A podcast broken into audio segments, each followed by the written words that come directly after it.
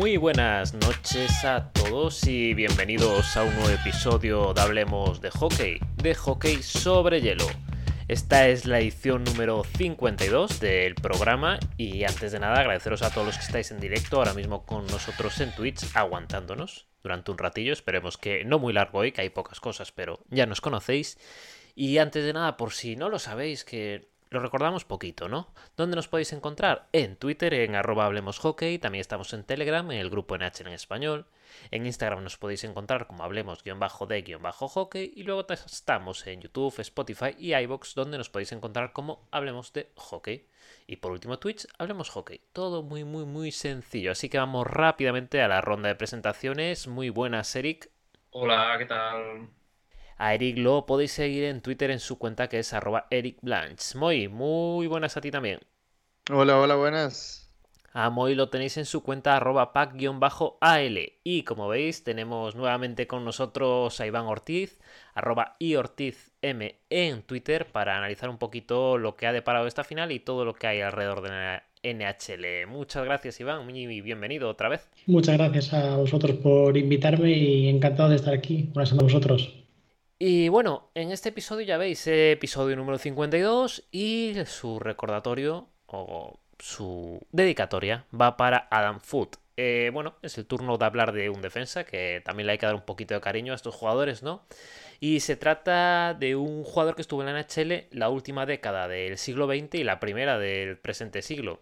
Es un jugador originario de Ontario y fue seleccionado en la vigésimo segunda posición del draft del 89 por los por entonces Quebec Nordics, que bueno, debutaría con esta misma franquicia en la 91-92 y hasta cambiaría de posición o de localización en el mapa con ellos, pasando a Colorado, donde fue jugador de los Avalanche hasta que se despidió en la temporada 2003-2004.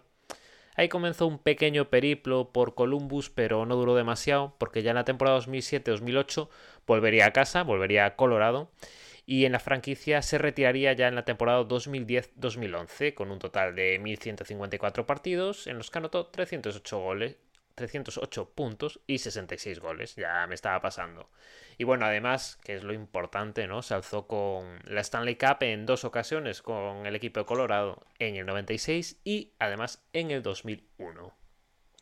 Y tras la sección dedicatoria vamos a hablar un poquito de lo que nos ha deparado la semana antes de meternos a la final y es que tenemos una de traspasos, Duncan Keith cambia a Chicago por Edmonton a cambio del defensa Caleb Jones y una tercera ronda. No sé Tú, Iván, ¿qué te parece este añadido para Edmonton?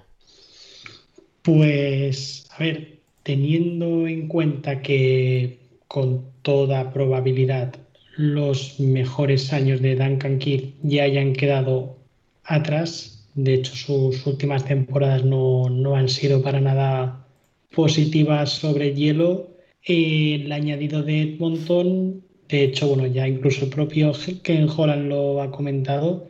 Es un refuerzo que viene simplemente a buscar ese liderazgo, veteranía, ese puntito de experiencia en fases más avanzadas de, la temporada, pero es un acuerdo, bueno, un puntito comprometido, siempre peligroso, quizás dándole a, a Duncan Keith menos minutos sobre hielo se pueda estabilizar un poco su, rendimiento, pero veremos a ver, porque es un cambio, bueno, a priori sobre rendimiento, eh, con el rendimiento sobre el hielo es difícil de, explicar.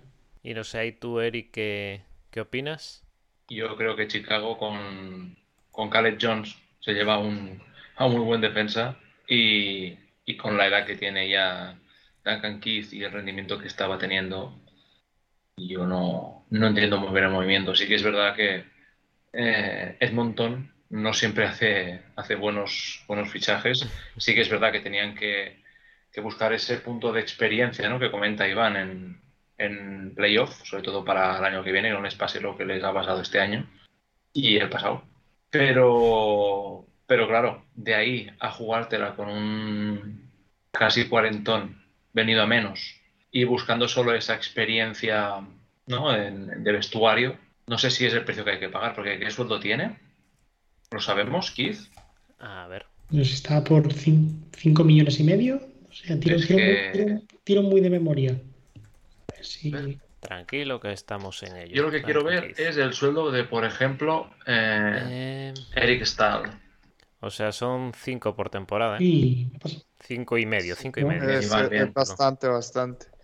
Es bastante, muchísimo para lo que realmente puede aportar eh, el- al equipo, ¿verdad? Yo, o sea, me gustaría creer que también Duncan Kidd puede dar, digamos, un par de últimas buenas temporadas, pero yo creo que igual lo, lo, lo- lo adquieren más que todo para, para playoffs. Porque, o sea, para mí el- los playoffs, eh, los últimos que jugó Chicago, ¿verdad? Que el, el play-in que elimina de hecho a Edmonton, para mí Duncan Kidd de hecho hizo, hizo una buena serie, para mí, ¿verdad? Entonces yo creo que también por ahí, por ahí van las cosas, también por el tema de, de liderazgo, que ya muchas veces lo hemos hablado, incluso acá en el programa con Eric y todo, de, de esa falta tal vez de liderazgo de McDavid y de, y de compañía, ¿verdad? Que un Duncan Kidd, que es un jugador que está acostumbrado a ganar y también a pasar etapas difíciles en, en sus equipos o en Chicago, ¿verdad? Obviamente eh, puede, puede llegar a brindarle un poco de esa experiencia, ¿verdad? De, de vestuario, pero yo creo que, por ejemplo, es un precio altísimo a pagar nada más por experiencia en vestuario y por liderazgo, ¿verdad? Creería yo. Sí, por esta. Y un dato curioso. Dime, dime. No, dale, dale. No, Dale. dalo, dalo, dato, da. Maldini. No, dalo. porque ese tiene que ser al cerrar. Ah. Eh, eh, sí, sí que es verdad, pero para eso Conor que le dé la C. Si tiene que ser por liderazgo, ya se la podría llevar. Eso es así. Pero, pero no sé, creo que 5 millones son muchos. Porque, por ejemplo, he mirado ahora, Eric Stahl está en 3 y Corey Perry en 2. O sea, por el mismo precio tendrías a ese par de, de veteranos en, en una plantilla. Eh, que obviamente son posiciones diferentes, etcétera. Pero Spezza ha firmado por 700.000, no creo que era, con Toronto este año. O sea, creo que, no sé, es que no sé. Yo, a mí me ha gener- generado muchísimas dudas. Así, a bote pronto y viendo a Caleb Jones, que no es, no es manco, me sorprende. Pero bueno, a ver en, en playoffs del año que viene si, Veremos. si, nos, si nos pintan la cara. Y un A dato si llega. curioso. A ver si este llega. Edmonton. Uy. ya estamos matándolo rápido. Un dato curioso que luego entenderéis por qué, pero fue otro de esos contratos de 13 años y 72 millones. Luego veremos qué pasa con esos 13 años. En el apartado de entrenadores, los Canadiens, después de la derrota en la final de la Stanley, han confirmado a Ducharme como head coach para las próximas tres temporadas, algo previsible, yo creo, viendo su final de temporada. Luego también tenemos la noticia de Pecarrine, que ha decidido colgar los patines y todas las protecciones después de 15 años defendiendo la protegería de Nashville. Ha anunciado su retirada este veterano goli. Y la última noticia, y creo que la más importante de los últimos días y de los movimientos en general, es la que implica a los Minnesota Wild, que han optado por hacer el buyout con Zach Parise y Ryan Sutter estos dos jugadores, que justo era lo que hablábamos fuera de micrófonos previamente, ¿no? Son dos jugadores con contratos de 13 años también. Y que no sé, tú, Eric, por ejemplo, ¿cómo, cómo ves este movimiento de Minnesota?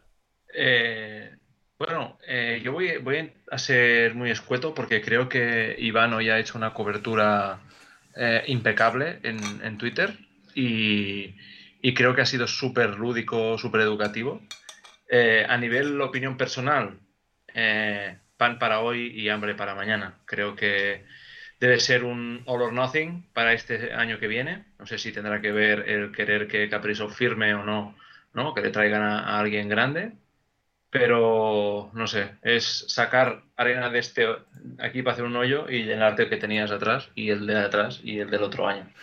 No sé, Iván, tú, tú que has estado activo hoy con esto, ¿cómo, cómo lo ves tú? A ver, pues es una decisión complicada, sobre todo porque es una decisión que compromete salarialmente al equipo durante muchos años, porque hasta 2029, o sea, hablamos de las siguientes ocho temporadas, van a estar pagando las consecuencias de, de esta decisión. Sí que es cierto que con estos dos cortes abren un hueco importante salarial esta temporada, pero es que las tres siguientes les quedan aproximadamente entre 14 y 15 millones de espacio salarial muerto, de espacio salarial pagando estos buyouts, más luego cuatro temporadas en las que siguen pagando otro, otro espacio salarial. Es una decisión muy, muy comprometida en el, en el, en el aspecto salarial.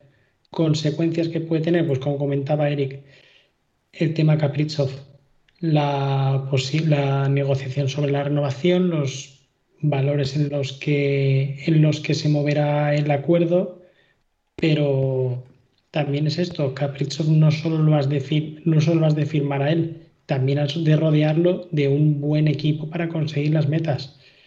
Y te estás comprometiendo salarialmente en este aspecto, teniendo en cuenta cómo va a estar el salary cap las próximas temporadas.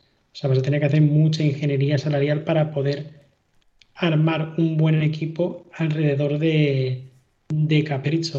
Eh, y luego la decisión de cortar tanto a Sater, por ejemplo, abre un hueco para proteger en el draft de expansión a Matt Damba, que es uno de los jugadores que se hubiese quedado fuera porque Ryan Sater tenía la, no, la cláusula de no movimiento y era una protección obligatoria siendo las otras dos probablemente Spurgeon y Brodin. O sea, te quedaba Matt Damba fuera, que ojo, son 6 millones de salario durante las dos próximas temporadas, por lo que Minnesota supongo se lo habrá pensado bien porque que Seattle te pudiese podido coger a Damba, bueno, en el aspecto salarial, ni tan mal. Pero bueno, ahí se les abre un, un hueco pero ya digo, es una decisión que veremos cómo actúa Minnesota para componer el equipo a, partir de ahora. Sí, y también viene, viene por todo, ¿verdad? Viene por, viene por los, los, lo que tiene que hacer el equipo de Wild para renovar, por ejemplo, a Fiala y a Kaprizov y, y bueno, ya lo que hizo con Ericsson Egg, ¿verdad? Entonces yo creo que es, es, un todo, ¿verdad? Apuestan a que, a que, a que estas jóvenes promesas que tienen, porque son jóvenes todos, eh, y vayan a rendir bien y con unos contratos que le vayan a, asegurar vida durante todas las temporadas que, va a durar para, para, para, quitarse estos buyouts de encima, ¿verdad?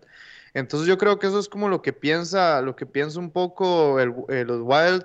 Me parece que confían bastante en los, en los prospects que tienen y en lo que puedan hacer en los años siguientes, ¿verdad? Porque 15 millones de, de, de, dead, space, o sea, es, demasiado.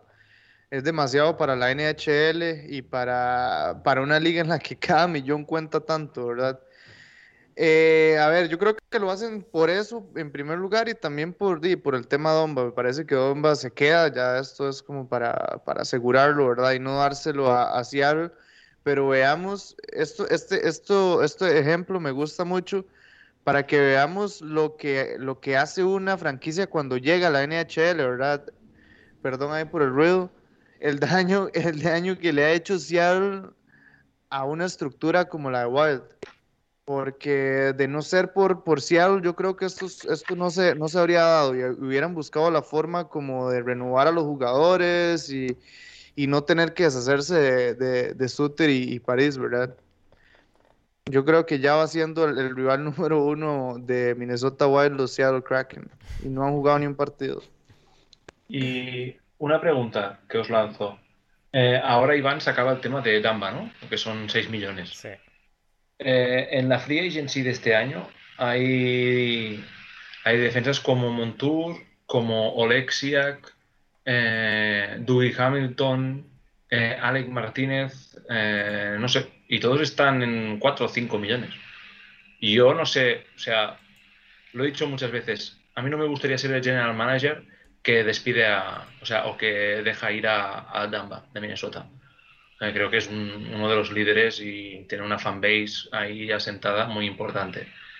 Pero si nos ponemos más fríos y calculadores, tampoco sé si, si, no podrían salir al mercado y llevarse una de estas piezas que podría ser incluso mejor que Damba en cuanto a rendimiento, ¿no? ¿O qué, cómo lo veis vosotros? Claro, es que salarialmente, claro, el compromiso salarial de Damba es, es importante y como comentas, se abren otras opciones que quizás pues teniendo en cuenta cómo se va a mover el salario, el límite salarial de las próximas temporadas, pues también podría ser valorable. Por eso lo que decíamos que es una decisión que tiene muchas aristas y tiene muchas consecuencias, porque ahora con esta decisión, un poco también al hilo de lo que comentaba Moy, o sea, te queda por firmar jugadores jóvenes con un salario asumible o veteranos, como comentaba antes Eric, que acepten un salario pues menor, pero claro, te deja una parte de mercado a la que no puedes aspirar. Y estaba ahora Eric, también van saliendo nombres que igual pues sí que podrían ser interesantes en el lugar de, de otros que te comen bastante espacio salarial. Y yo creo que sí, que Damba, de hecho, yo en mi mente pensaba incluso que Damba iba a ser la elección de, de Seattle. No tenía casi ya, era una de esas asociaciones inmediatas que uno, que uno hace. Si es que sorpresas hay en todos momentos y parece que con Seattle ya empezaremos pronto, ¿no? Y bueno, después de ver lo que están haciendo por Minnesota, oficinas, vamos a hablar un poquito de la final de la Stanley, porque no sé, a lo mejor aún no os habéis dado cuenta, pero la temporada de hockey en la NHL ha llegado a su fin con la victoria por 4 a 1 en el global de los Tampa Bay Lightning ante los Montreal Canadiens. Y bueno, Tampa se llevó ese último encuentro para poner el número 4 en su casillero, gracias a una victoria por un solo tanto con el gol de Ross Colton. Y no sé, por ejemplo, Moy, cómo, cómo valorarías la final, ¿no? Porque al final Tampa muy superior a, Montreal. Sí, yo lo vi, yo lo vi súper, súper dispareja la final al final. O sea, fue, fue eh, un equipo de Tampa dominador y Montreal intentando defenderse a lo más que pudo. La verdad es que no se le puede reclamar, yo creo que mucho a, a los Canadiens, porque después del primer partido decíamos, no, tienen que buscar eh, formas diferentes de jugar, eh, otras, otros caminos, otros jugadores lo intentaron, perdieron. Y de, no, simplemente lo que pasa es que de, Tampa es un mejor equipo, ¿verdad? Y en esta final no hubo, no hubo cabida para sorpresas y, y, pues terminó, terminó ganando Tampa el, el, el bicampeonato, la B-Stanley. Eh, otra vez le ponen sus nombres ahí al, al trofeo de la Stanley Cup. Y yo creo que Uf, ya en este momento ya hay que dejarse de tanto, de tanto de hate o comentarios así, como yo, yo era uno, por ejemplo, de los que hablaba mucho del, del salary cap y lo que hizo Tampa Bay Lightning con Kucherov, etcétera, pero bueno, ya pasó la temporada, ya eso pasó, y pues qué bien que se ven los, los Bulls celebrando su título, qué bien que le hace esto al estado de Florida, ganar otra copa, ver a la gente en la calle, siguiendo el parade de, de los botes, eh, una fiesta total en Tampa Bay, eso es, eso es buenísimo para el hockey, ¿verdad? Entonces, eh, yo creo que de no felicitar ahí a los Tampa Bay Lightning y, y queda muchísimo camino que recorrer para Montreal. Eh, yo creo que esto, esta temporada fue una sorpresa incluso para ellos mismos, así que va a haber muchísimo que mejorar y, y nada más e, es eso, o sea, nada más para los fans de los Canadiens es mejorar, no, no hay espacio para retroceder y, a ver que las cosas van a llegar en, un futuro, ¿verdad? Y yo viendo la celebración de Tampa, lo que se me ocurre es que Bud Light paga muy poco para la pública que le están haciendo. Yo ahí veo un problema. de aquí, Víctor, nos ha ido pasando una colección de fotos y de celebraciones y de eslogans que madre mía.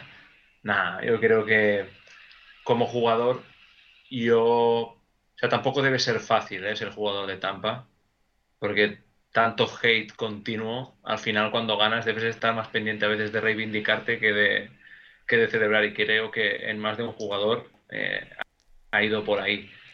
Pero es lo que dice Moy, al final es, mira, son, han sido los mejores y, y yo creo que, que la final la jugaron contra vosotros. O sea, yo creo que Islanders es el equipo que más que da un, cara a, Tampa, aunque seguramente Moy diga Florida.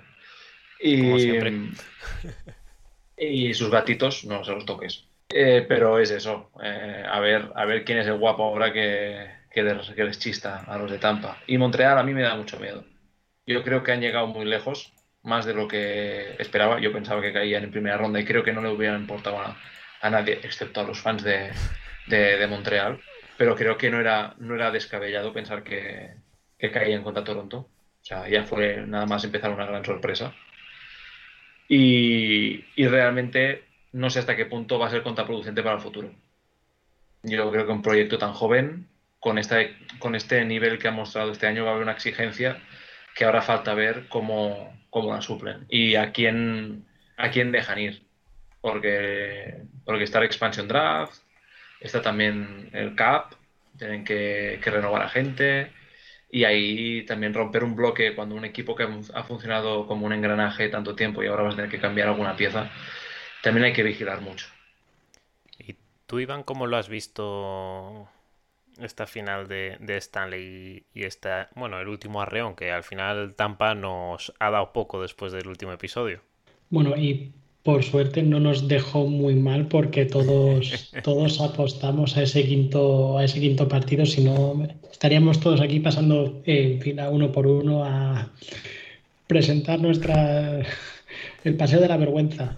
Pero no, coincido con lo que con lo que habéis comentado por completo y de hecho también estoy muy de acuerdo con lo que comentaba Eric de ver cómo gestiona ahora Montreal esta situación, porque ir de abajo arriba en una evolución natural es, es lo normal. Pero ahora que has llegado casi arriba del todo, cuando quizás no lo esperabas o no entraba en tus planes, y luego la siguiente temporada quedarte por el camino, a ver cómo gestionas cómo gestionas eso. Si pongamos que caen el año que viene, no sé, en segunda, primera o segunda ronda de los playoffs, pues igual era la posición que les tocaba por evolución de su equipo, pero viendo en perspectiva la temporada anterior, es que la temporada anterior estuvimos en la final, este año nos tocaba ganarla, cuando la evolución quizás no era esa. Pero bueno, creo que también eso tiene una buena base, han visto pues lo que, lo que hay que pasar y lo que hay que sufrir y lo que te puede esperar en una final si quieres conseguir ganar la, Stanley. Y de hecho creo que también tuvieron buenos puntos porque defendieron muy bien una de las armas principales de Tampa, que era el power play.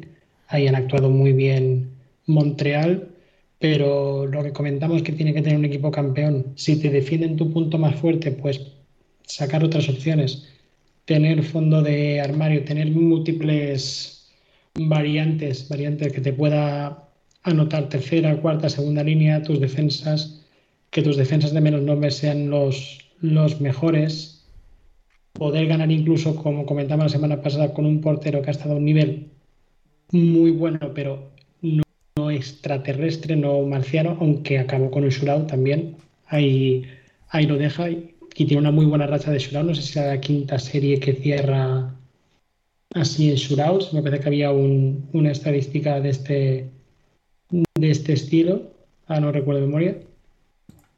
Pero sí, o sea, el justo vencedor, el que esperábamos y, y bueno, sobre el tema del tan comentado tema del CAP, yo creo que tampoco el hecho de pagar más te asegure tener un campeonato. De hecho, ahí está la primera línea de Toronto, los tres jugadores que más cobran de toda la NHL y no han tenido el éxito. Es que tú puedes pagar, no sé, 18, 20, 40 millones por encima de... No te tiene por qué asegurar tener un título ni una ventaja. Es que al fin y al cabo estamos en un deporte en el que entran tantos factores mm, sobre el hielo en juego que tampoco es el tampoco considero que sea el factor decisivo, ni mucho menos. ¿Y tú, Iván? Eh, ahora porque, bueno, como estamos ya a las puertas del draft de expansión, que bueno, ya tendréis noticias nuestras con respecto al draft de expansión.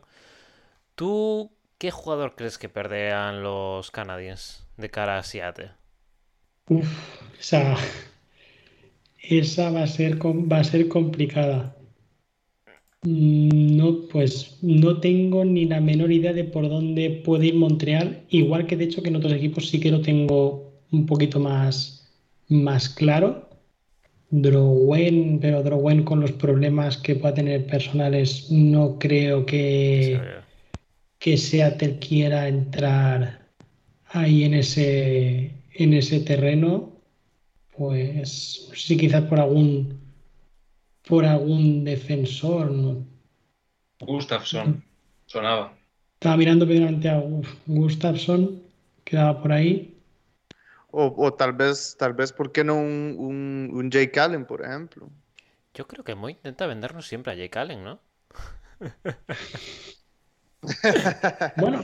No, no, no la, la, la, verdad es que, a ver, ¿quién era mi, mi, mi elección para esto? Siempre ha sido, a ver... Jake. Eh, Jake, el otro. sí. Jake.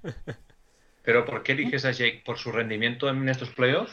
Impresionante, Eh, Que no Porque, porque, a ver, Druin es muy caro y es un jugador problemático. Y yo creo que cuando uno empieza una, una franquicia, mejor no, no comprarse esos problemas, por ejemplo.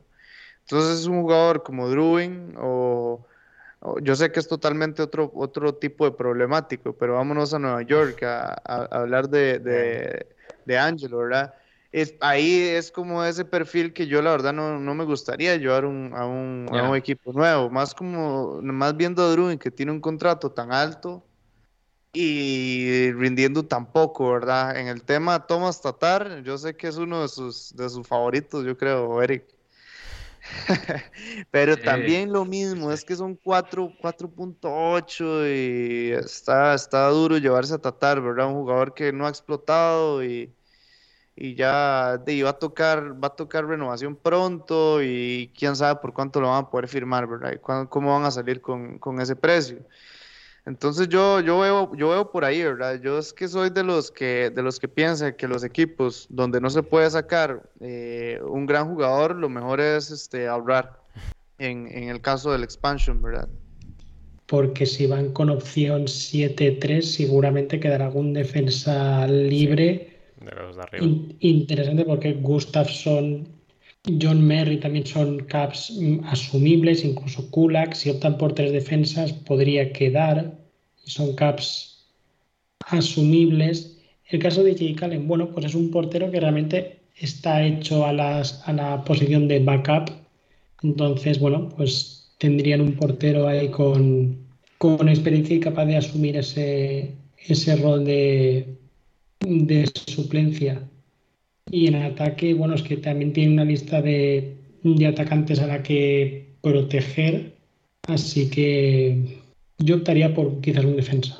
Tengo que decir. Vale. Si tengo que quedarme con una. Perfecto. Y por el otro lado, los Tampa Cap, eh, digo Tampa Bay Lightning, ¿por quién te, por quién crees que dejarán sin proteger y que por lo tanto podrían perder? Porque aquí también hay muchita, mucha cosa que proteger, ¿eh? Aquí también se abre, se queda complicado porque, como comentamos el otro día, defensas podría quedar un apetecible alguno entre Chernak, Ruta, McDonagh, depende por la opción que, que tiren. Tyler Johnson siempre se ha dicho que es local, que podría ser una de las opciones que, que podrían interesarles. Así que estos son otros de los que también dependerá de lo que acaben protegiendo. Pero yo diría Tyler Johnson, por el hecho de ser local. Bueno, pero también, claro, claro, es que tienen que hacer un. También nuevamente pienso en el que tienen que hacer un mínimo de cap hit, por eso también necesitan algún contrato. No sé qué duración. 2024 lo estoy viendo ahora. Bueno, sí, son 30 años. Claro, que también tiene. ahí está uno de los puntos con los que tienen que jugar, es que no solo tienen que coger un equipo, tienen que llegar a un mínimo, a un mínimo salarial. Entonces, yo creo que algún contrato grande, tipo Tyler 60. Johnson, se ha hablado mucho incluso de Van Riemsdyk, de De Flyers. sí, que también tiene un cap alto, que puede ser uno de los 60, jugadores. 60 millones. Sí, es un cap hit de mismo. 7, si no me equivoco, es de 7. Pues mirad, Pues lo que seguramente hay un jugador que yo siempre tenía, había pensado que uno también sería Matt Damba, pero Sí. ahora pinta que no. Yo, yo la verdad es que cualquier cosa que roce los 5 millones y tenga mucha edad el jugador mm, es peligro para mí en el expansion draft. Pero de habrá que ver. Y muchachos, hablando un poco de, lo que comentaban ustedes, de cómo le iba a, a, pasar factura a esto Montreal, ¿verdad? Lo de la final, llegar y perderla. Ustedes saben que yo eh, estoy en desacuerdo con ustedes. Ahorita para que peleemos un rato. porque por ejemplo, yo, porque por ejemplo, yo creo que yo creo que este sí era el, último, el último shot, por ejemplo, de Price, de, de Weber, de Petri. Pero yo, pero yo sé, digamos, que los demás jugadores jóvenes, tipo Romanov, Gallagher, Suzuki, eh, etcétera, todavía tienen mucho potencial y tienen todo el camino para, para, llegar a la final, ¿verdad? O sea, yo creo que esto fue algo, algo muy circunstancial lo que pasó con, con Montreal, eh, pero, pero es algo entendible y yo creo que incluso los mismos fans de Montreal, o sea, sabían, ellos, ellos están conscientes del equipo que tienen, incluso, o sea, yo me atrevo a decir que estas, las divisiones las vuelven a modificar y cuidado no se queda fuera de playoffs, digamos, porque no sé si le alcanza su equipo. Entonces yo la verdad, yo, yo la verdad sí creo que pues los fans de Montreal lo disfrutaron, eh, se desahogaron, ganaron, llegaron a la final, pero ellos mismos están muy conscientes de, de las limitaciones de su equipo, ¿verdad? Y son conscientes de que tienen que salir los, los veteranos y, y haber esa rejuvene, rejuvenización del equipo. Eso, eso te lo compro, muy. pero te estás dejando al factor más importante de Montreal y es el ego de toda su fanbase canadiense que ha tardado un mes en salir otra vez a la palestra. O sea, a todos los fans que interactúan con, nosotros eh, por aquí o por Twitter o por el grupo eh, de los Canadiens son bastante más comedidos y creo que son más conscientes de la realidad eh, que no lo que yo leo en Twitter o cómo, se, o cómo reaccionaba la ciudad a medida que iban pasando rondas, ¿no? Empezaban ya a salir otra vez la cantidad de Stanleys que tienen, etcétera. No sé si esta reflexión, perdón, que puede hacer la franquicia o los propios jugadores, la van a hacer desde, desde las gradas y desde la prensa. Hmm. No sé, ahí tengo mis dudas. Siempre es un peligro que está acechando, digamos. Y bueno, vamos a dejarnos un poco a las franquicias respirar, no vayamos a quemarlas rápidamente. Y con esto vamos a ir cerrando lo que sería nuestro repaso a lo que ha dado de sí el final de la NHL y las noticias que hemos tenido esta semana. Así que, bueno, comienzo la ronda de despedidas de este programa cortito. Espero no alargarme con la despedida. Con Moy. Moy, muchas gracias. No, no, gracias a todos por escuchar este cortito programa ya de despedida de temporada. Y recordad que a Moy lo tenéis en Twitter en arroba pack-al y en su canal de YouTube Pack al Hielo. Eric, muchas gracias a ti también. A vosotros, ya una temporada más. Dos que cubrimos, dos que gana Tampa. Así que nada, a la tercera va la vencida. Víctor paga las rondas. Claro, aquí se tiene que ver quién es el que maneja el, crowdfunding del, proyecto. A Eric lo tenéis en Twitter en arroba Eric Blanche. Y Iván, muchas gracias a ti también por acompañarnos hoy en este episodio. Muchas gracias a vosotros, como siempre, por, por invitarme a charlar un poquito con vosotros de hockey. Y nada, ya sabéis que yo encantado de pasarme por aquí siempre que, siempre que se pueda. A Iván lo tenéis en Twitter en arroba y ortizm. Y bueno, antes de cerrar, mm, para próximamente tendréis sorpresitas con todo esto de draft de expansión, del draft habitual de la NHL, así que estad atentos que, que llegarán cosas. Así que dejando eso en el aire, nos despedimos recordando que nos podéis seguir en arroba Hablemos Hockey en Twitter, en Twitch somos Hablemos Hockey, luego en iVoox, YouTube y Spotify Hablemos de Hockey y en el canal de Telegram en el en español. Así que sin más, os dejamos hasta que nos volvamos a ver. Adiós.